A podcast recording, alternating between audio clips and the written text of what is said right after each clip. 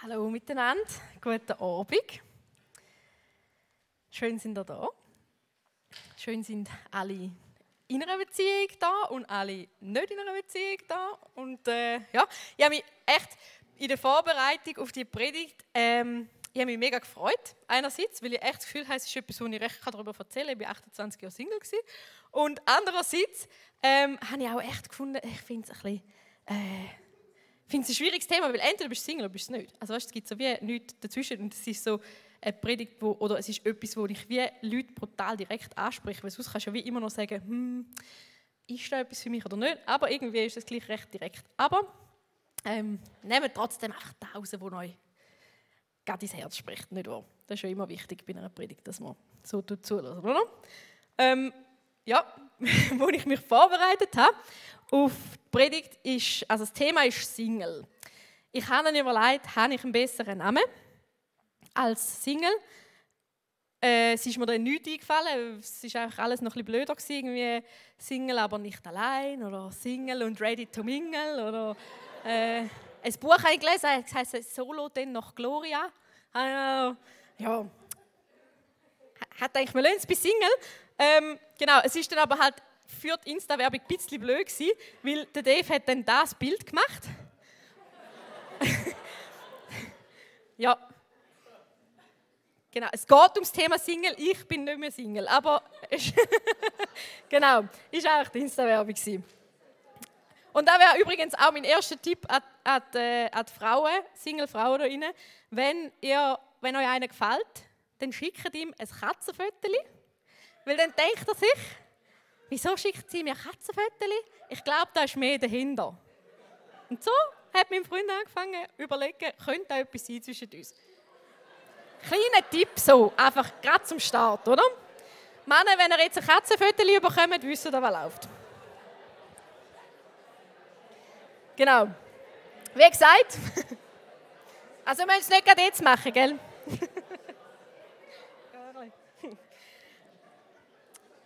Auf jeden Fall, wie gesagt, habe ich mit einem kurzen Abstand, äh, mit einer kurzen Pause, mm, mit etwa 20 oder so, ähm, habe ich eigentlich ein Leben lang Single-Erfahrung. Und trotzdem ist das ja wie nur meine Erfahrung. Also ich bin, ich bin jetzt relativ lang Single gewesen. Es gibt andere da drinnen, die sind wie wahrscheinlich praktisch nie Single gewesen. Oder ich habe so Kolleginnen, die ich mir gedacht habe, die sind eigentlich fast nicht Single, oder, weil sie immer gerade wieder jemanden haben.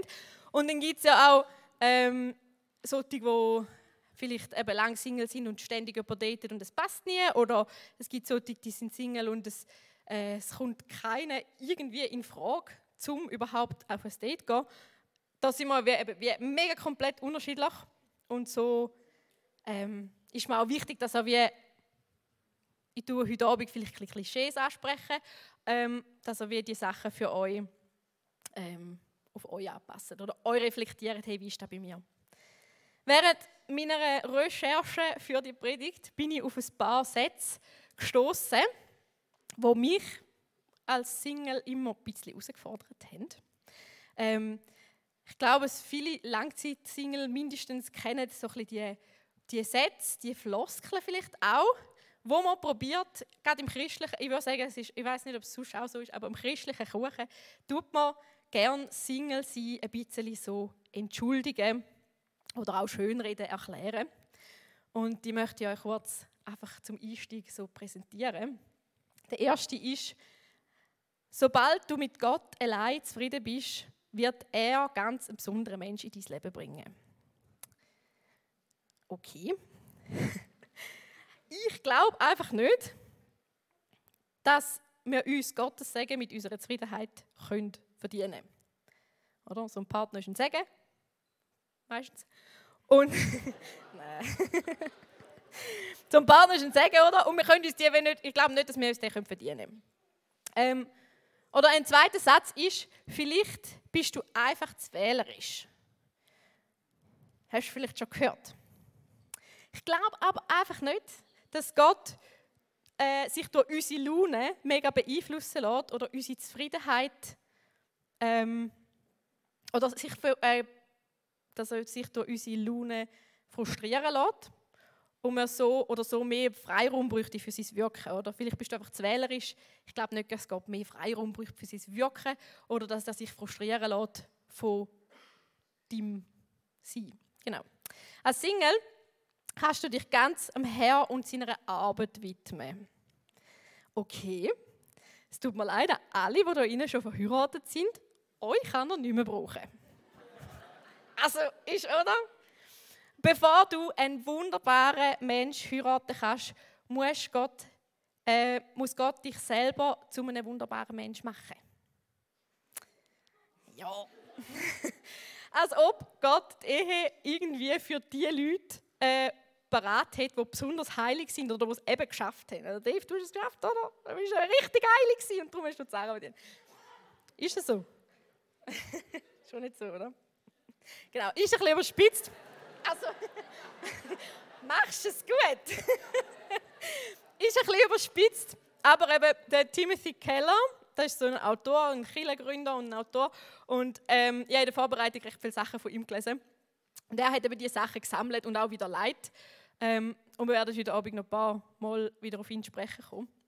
Und hinter diesen, ich glaube auch hinter diesen Aussagen steht wie die Annahme, dass Single sein ist ein Stand, also ein Stand von der Empirik ist für Menschen, die noch nicht wirklich reif sind für die Ehe. Ähm, ich rede heute Abend viel von der Ehe und vom Single-Sein und nicht von der Beziehung zwischen ihnen.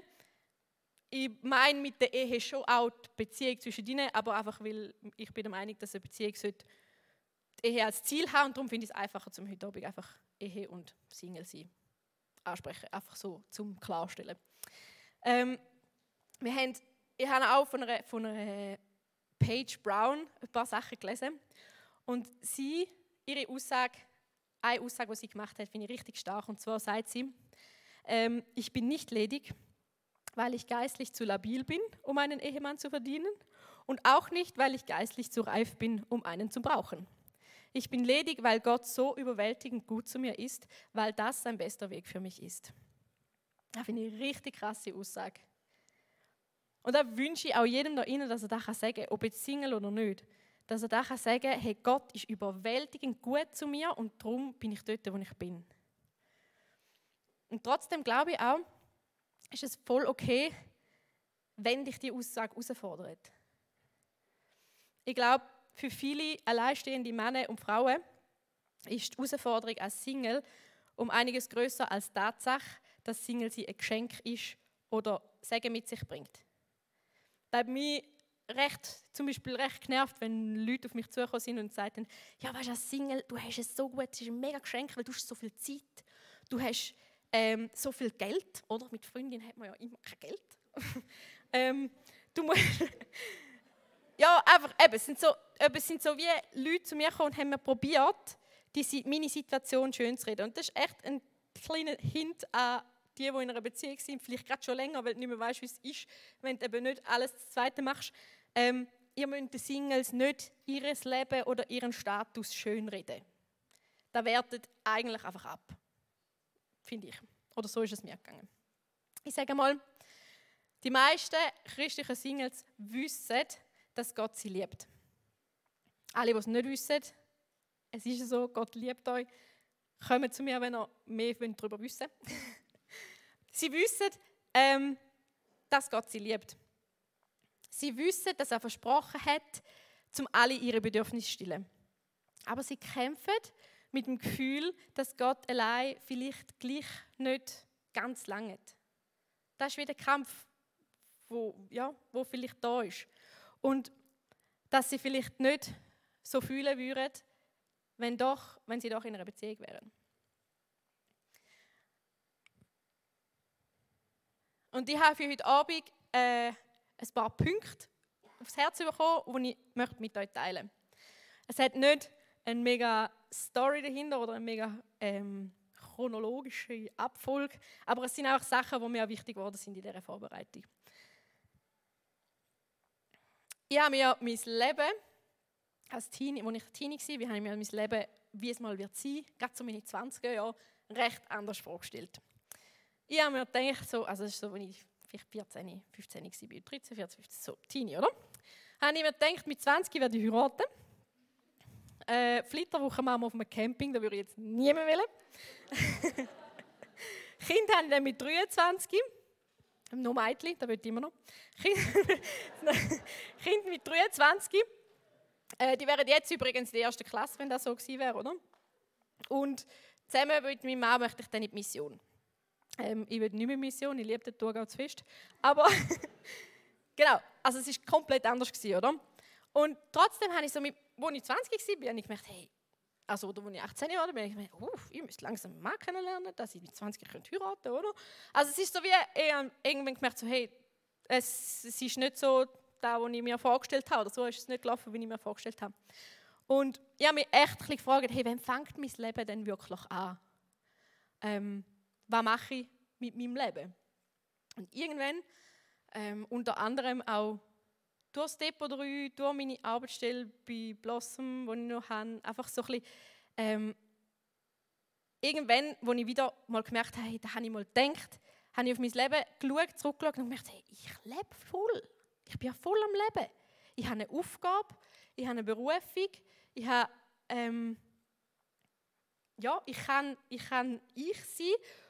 Ich habe den Kontakt, ich habe den Kontakt zu Teenies gesucht zum Beispiel, weil ich ähm, so wie eine Art Mutter sein Ich bin nicht ähm, selber Mutter geworden, aber ich habe wie so können den Kontakt irgendwie zu Teenies pflegen, wo ich ähm, ja, wo in mir etwas Mutterhaftes gesehen haben. Ähm, und da alles ohne Mann. Also, ich habe wie gemerkt, hey, ich bin 100% Frau, ich bin 100% Rahel.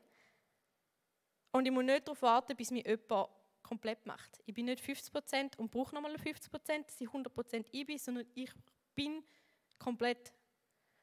Und da wünsche ich dir mega fest, du brauchst keinen Mann zum 100% Frau sein und du brauchst keine Frau zum 100% Mann sein. Und das heißt auch, dass dein Partner nicht deine Identität ausmacht. Es fehlt dir nicht ein Teil jetzt, sondern du kannst das volle Potenzial ausschöpfen.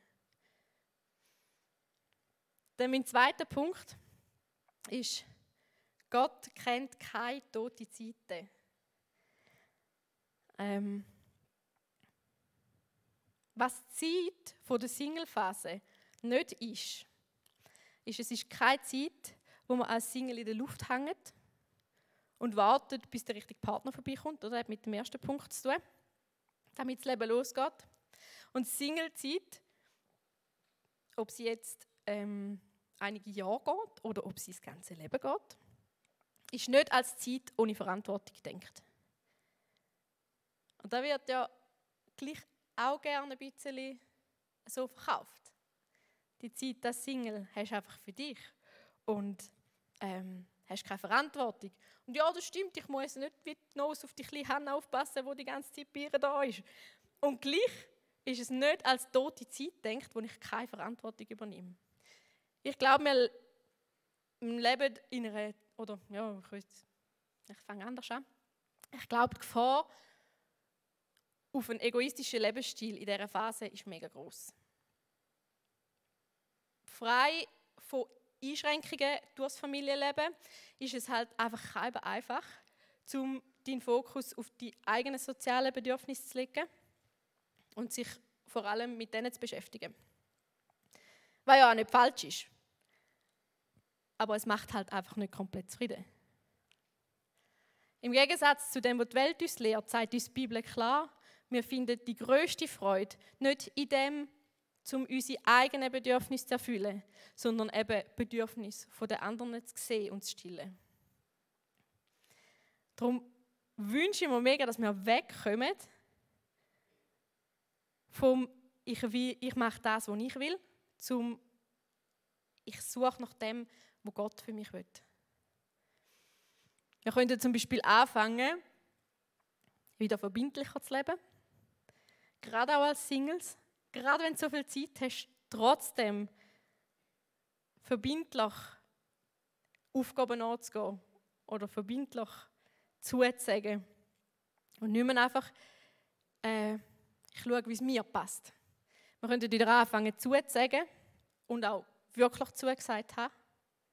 das fordert mich selber mega raus. Als ich das aufgeschrieben habe, ich in Klammern schreiben, fällt mir selber nicht einfach. Weil ich finde es manchmal echt schwierig, zum ich sage etwas zu, dann habe ich Lust drauf, dann kommt es drei Tage später und dann habe ich keine Lust mehr drauf. Aber zum dann daran festzuheben, das ist eben nicht egoistisch, sondern da dann machen, weil ich auch jemandem etwas zugesagt Und überhaupt wieder anfangen, Ja sagen. Und auch Ja meinen. Nicht mal schauen.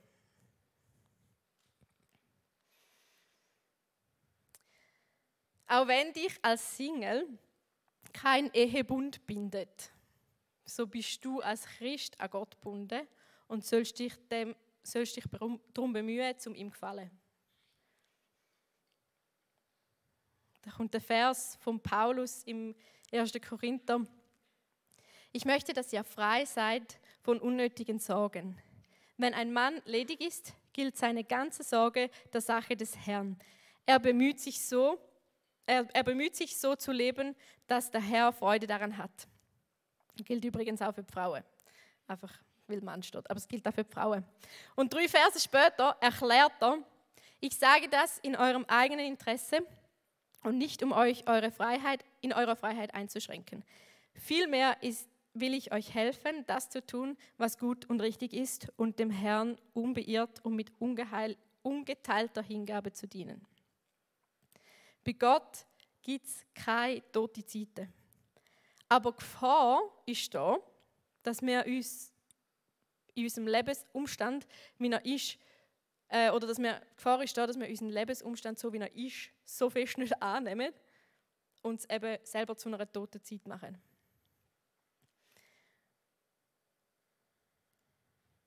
Die verschwenden wir vielleicht mit Selbstmitleid, statt dass wir sie brauchen für persönliches, fürs persönliche Frau oder Mann werden.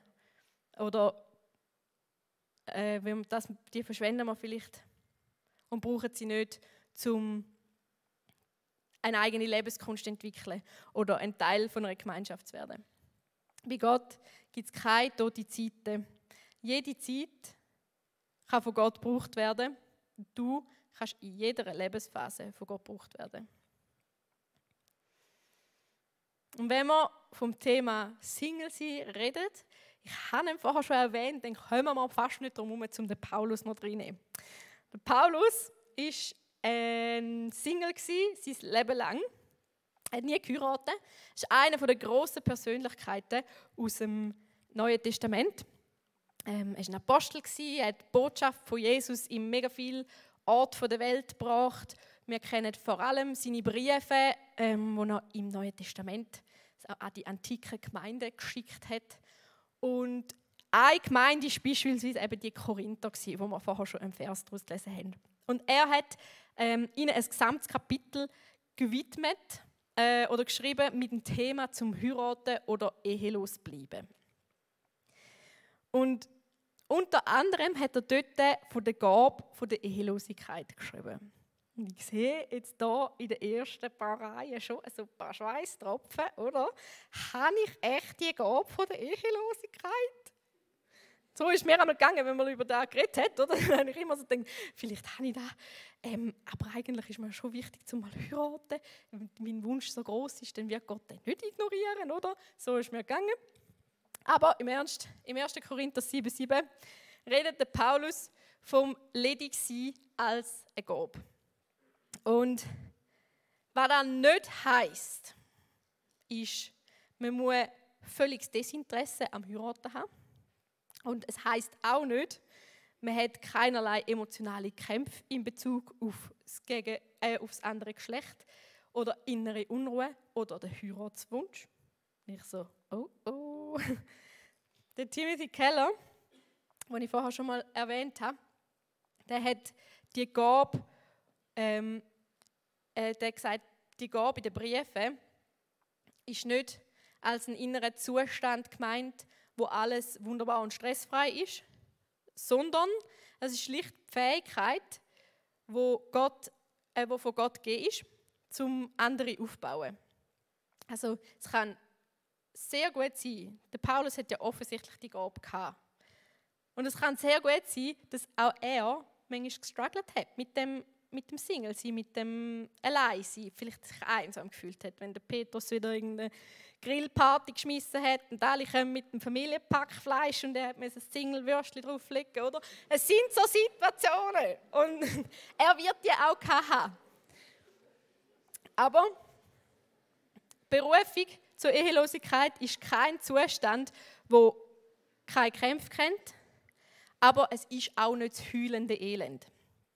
Und Gabe von der Ehelosigkeit ist das Gute, das Positive, das Multiplizierende im Leben und Dienen, wo durch das Ledigsein möglich wird. Es ist nicht nur eine Gabe für eine kleine Elite. Und Achtung, es ist auch nicht unbedingt für das ganze Leben geltend. Es kann sein, dass Gott sie uns für einen begrenzten Abschnitt gibt. Und auch im Korintherbrief sagt Paulus, wir, dürfen die Sachen der Welt geniessen, aber wir sollen uns nicht an sie verlieren. Was heißt da für unsere Einstellung zu Ehe und Familie? Der Paulus sagt, dass verheiratet und unverheiratet sein beides gut ist. Er meint sogar, wir sollen weder zu begeistert sein, wenn wir verheiratet sind, noch zu enttäuscht, wenn wir es nicht sind. Weil Christus der einzige Partner ist, der uns wirklich Erfüllung geben kann. Und Timothy Keller sagt dazu, wenn ledige Christen keine tiefe Liebesbeziehung zu Jesus kultivieren, werden sie zu viel von ihrem Traum von der Ehe erwarten und damit ebenfalls ihrem Leben schaden. Weil dieselbe Vergötterung der Ehe, die heute ihr Single-Leben entstellt, wird morgen die Ehe beschädigen, falls sie doch noch heiraten. Also die Vergötterung von der Ehe, von dem Ziel, wo du vielleicht hast, weil du das Gefühl hast, es erfüllt dich, ist da, wo fast gleich noch heiratest und du änderst da vorher nicht die Einstellung, da kann sein, wo deiner Ehe schadet, weil du sie, weil du einen Wert gibst, den sie nicht hat. Und er meint, er meint auch als Tipp ähm, für alle Singles, fahren Sie, oder für alle Singles, wo, wo wir die, die, die Einstellung auf die Ehe haben, fahren Sie in Ihrem Herzen Ehe und Familie eine Stufe zurück Setzen Sie konsequent Gott an erste Stelle und fangen Sie an, sich Ihres Single-Lebens zu freuen. Und da tönt ähnlich wie die Floskel am Anfang, aber ich glaube, es ist der Unterschied, dass es eben nicht eine Formel ist.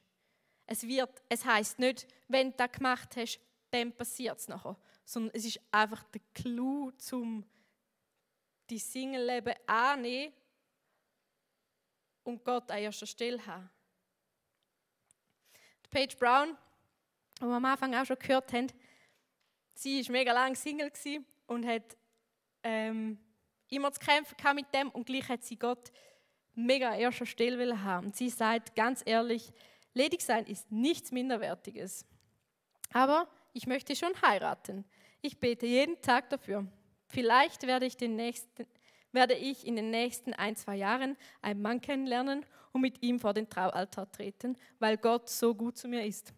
Aber vielleicht werde ich auch nie mehr mit einem Mann ausgehen, weil Gott so gut zu mir ist. Hey, komm zu ein paar Sachen, die jetzt eher praktische Anliegen sind. Ähm, erste, das erste Anliegen ist, nimm Partnersuche ernster, je älter du wirst. Und mit dem meine ich nicht, gib mehr Gas, weil es ist jetzt dann bald alles weg. Das meine ich nicht. Überhaupt nicht. Ich meine einfach, verhalte dich so, wie es deinem Alter entspricht. Ein Teenie zum Beispiel macht es keinen Sinn, wenn er ähm, schon mega emotionale und körperliche Sehnsucht probiert wecken und, und äh, früher schon die erste, früh, also es war schön, wenn es für dich so war. Ich finde, es macht nicht so viel Sinn, wenn du eh noch nicht kannst, das Ziel von der Ehe ähm, sehen. Aber wenn du in deinen 30er bist, dann mach da bewusst, ähm, du kannst leicht mit Gefühl spielen, wenn du unverbindlich datest zum Beispiel. Ich glaube, wir haben einige Leute in dem Raum, in einem Alter, wo sie wissen sollten, was ihre Handlungen für Konsequenzen mit sich bringen. Übernimm Verantwortung für dein Handeln. Redet über eure Absichten. Wir sind nicht mehr in dem Alter, wo man sich nicht auf outen auf wer das man steht oder so. wir sind nicht mehr in dem Alter, oder, wo man sich früher man sich geschämt, wenn ich, wenn ich auf jemanden gestanden bin, nicht will, dass er das merkt, oder? Aber jetzt, wir sind nicht mehr in dem Alter, wo wir das machen müssen. Wir sind nicht mehr in dem Alter, wo wir Spiele spielen Wenn du Spiele brauchst, dann such dir ein Hobby. Ja. Der hier, der zweite Ding, ist, ähm, kommen wir zum zweiten Punkt. Ich habe letzte eine Anfrage auf Insta, also so eine, wo man folgen will, und ihn nicht kennt. Und dann denke ich, ich gehe mal rasch das Foto anschauen. Einfach zum schauen, ob ich ihn dann vielleicht, ich sehe, aber ich kenne die Leute mehr so mit so Blick. Und ähm, habe ich geschaut, wer da ist.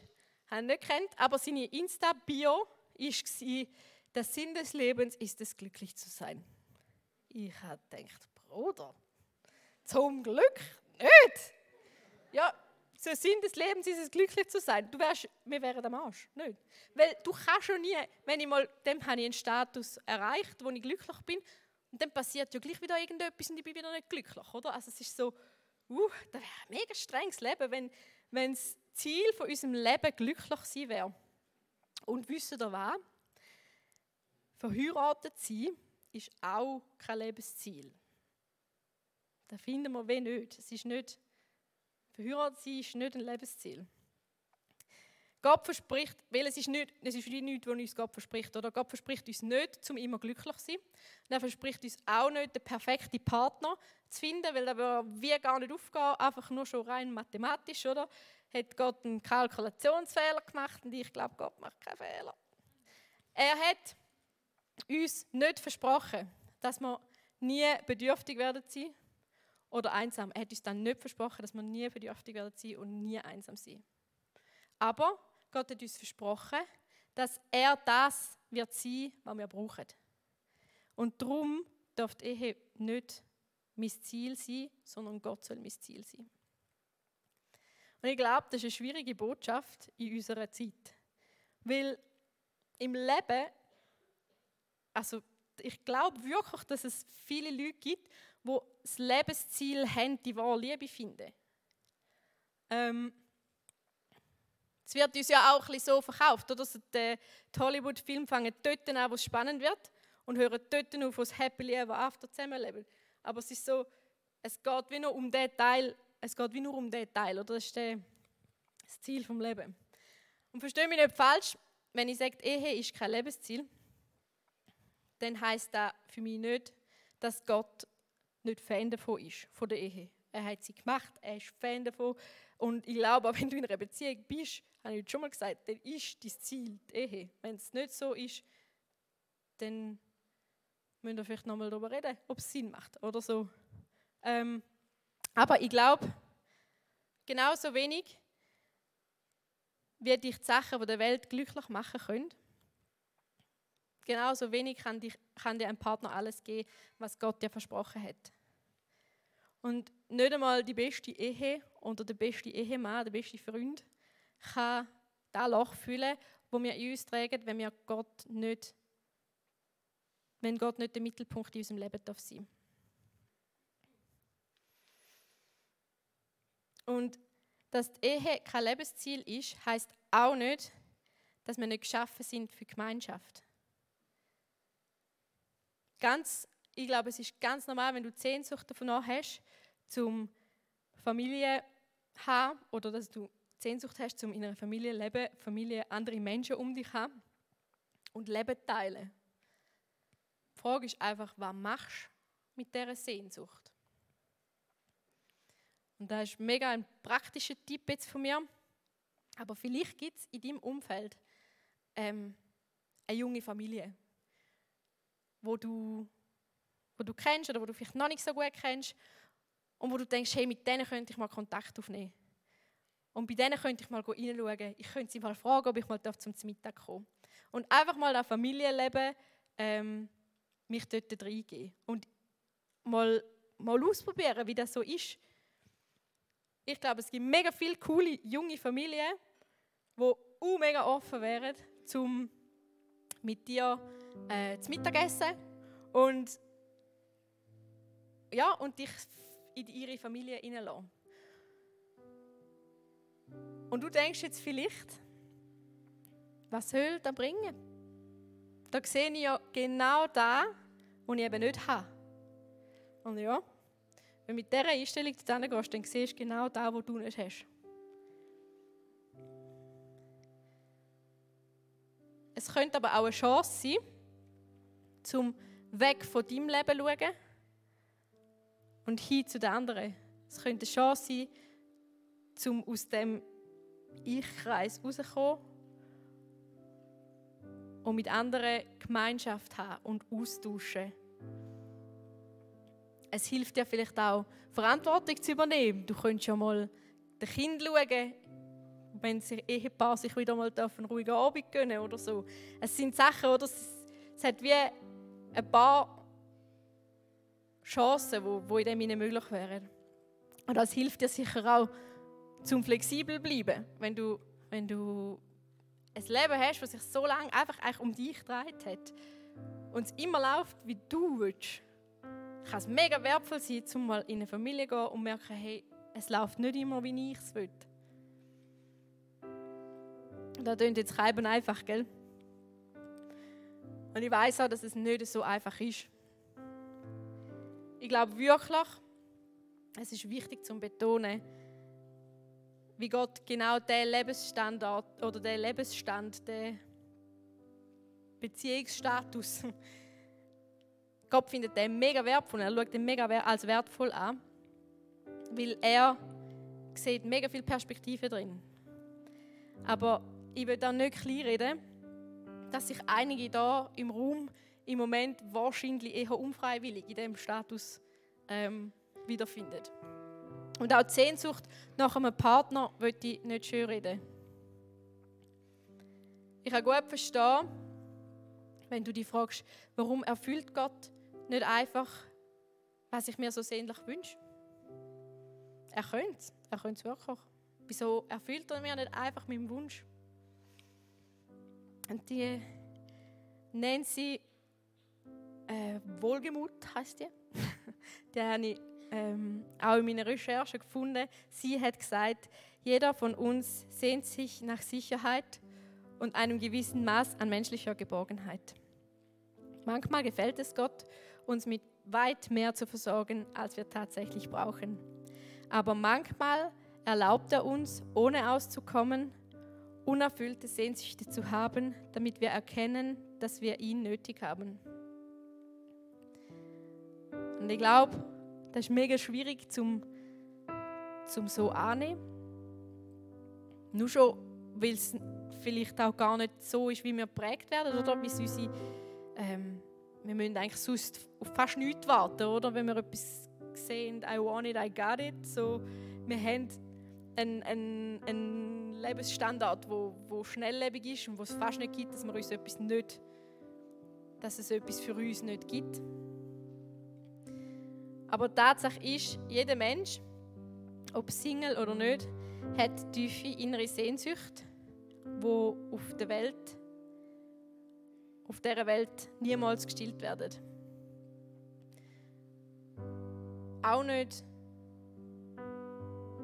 durch die Erlösung, die wir in Jesus erlebt haben. In dieser Welt gibt es Sehnsüchte, die bleiben.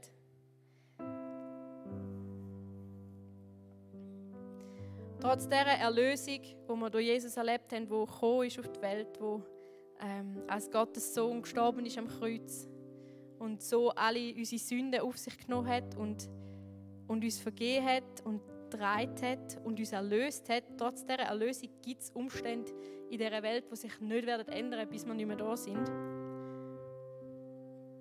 Weil die Welt einfach noch nicht ganz ist, noch nicht heil ist, weil das Beste erst noch kommt. Und wieso? Wieso? Für was sind die Sehnsüchte gut? Sie sind einerseits da, um uns von dieser Welt zu lösen und um unseren Blick voll Vorfreude auf das richten, wo noch kommt. Und andererseits, um unsere Sicherheit nicht in Menschen oder in Sachen oder in Orten zu suchen, sondern allein in Jesus. Und die Nancy, die ich vorher gerade vorgelesen habe, die ist 57 Jahre lang ähm, von ihrem, also 57 Jahre von ihrem Leben ist sie Single gewesen, ist sie alleine gewesen. Und sie sagt, ja, es gibt immer noch Zeiten, in denen meine Gefühle überhand nehmen und ich mich mit einem intensiven Verlangen nach menschlicher Gemeinschaft, nach tiefen Wurzeln oder nach einem Ort, zu dem ich gehören kann, auseinandersetzen muss. Aber wie Elisabeth Elliot sagt, diese ungestillten Sehnsüchte können Material zum Opfern werden. Sie können Material zum Opfer bringen werden. Sie geben uns etwas, was wir dem einen geben können, der alles für uns gab. Ob ledig oder verheiratet, es gibt der Jesus, der für dich alles aufgegeben. Der, der dich mehr liebt, als es irgendein Mensch je könnte. Er sehnt sich nach einer innigen Liebesbeziehung mit dir. Er ladet dich in eine Beziehung ein, eine, die für immer heben wird. Er liebt dich trotz all deinen Fehlern, trotz all deinen Fehlentscheidungen, die du vielleicht getroffen hast, gerade in Bezug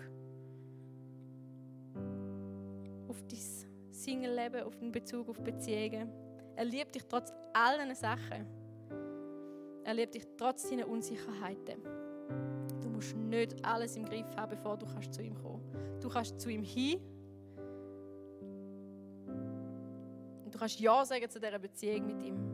Und wenn du das noch nie gemacht hast, dann lade ich dich ein, zum heute zum Gebetsteam hintergehen. Wir haben Leute da, die da hinten stehen während dem nächsten Worship-Teil, die mega gerne für dich beten, die gerne mit dir die Sachen besprechen. Wenn du noch nie gesagt, Ja gesagt hast zu dieser Liebesbeziehung mit dem Jesus, dann stand auf und gang dorthin, das lohnt sich. Und wenn du sonst einfach ein Anliegen hast oder über ja, etwas in dir aufgegangen ist heute Abend, dann möchte ich dir auch Mut machen, um die, um die Gebete in Anspruch zu nehmen, um darüber zu schwätzen.